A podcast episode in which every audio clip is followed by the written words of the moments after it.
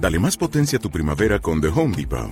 Obtén una potencia similar a la de la gasolina para podar, recortar y soplar con el sistema OnePlus de 18 voltios de Ryobi desde solo 89 dólares. Potencia para podar un tercio de un acre con una carga. Potencia para recortar el césped que dura hasta dos horas. Y fuerza de soplado de 110 millas por hora. Todo con una batería intercambiable. Llévate el sistema inalámbrico OnePlus de 18 voltios de Ryobi. Solo en The Home Depot. Haces más. Logras más.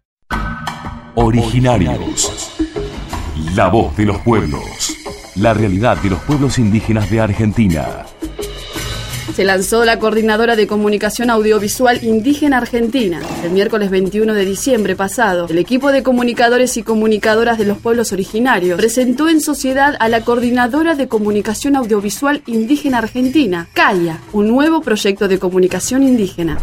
El presidente de la CAIA, Juan Chico, del pueblo COM, se refirió. Los ejes fundamentales son la formación de los comunicadores, más allá que están formados, seguir profundizando su conocimiento, la producción de material hecho enteramente por pueblos originarios y por supuesto la difusión, que es lo interesante de esto, que está contado por los propios pueblos y sus comunicadores.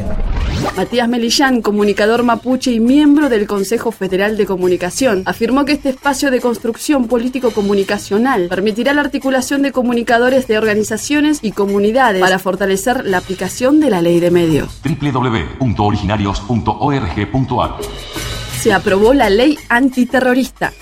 Organizaciones de pueblos originarios y derechos humanos temen que la ley de antiterrorismo, sancionada el jueves 22 de diciembre, sirva para criminalizar la demanda indígena y la protesta social.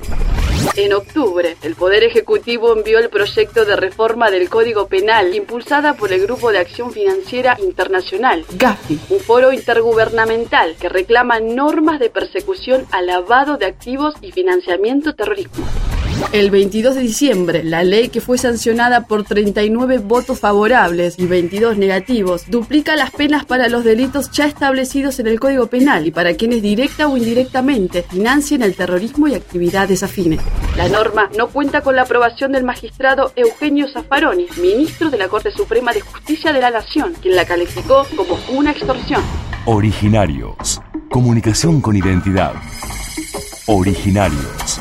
La realidad de los pueblos indígenas de Argentina. Una producción del equipo de pueblos originarios, el Instituto Nacional de Asuntos Indígenas y la Radio Pública.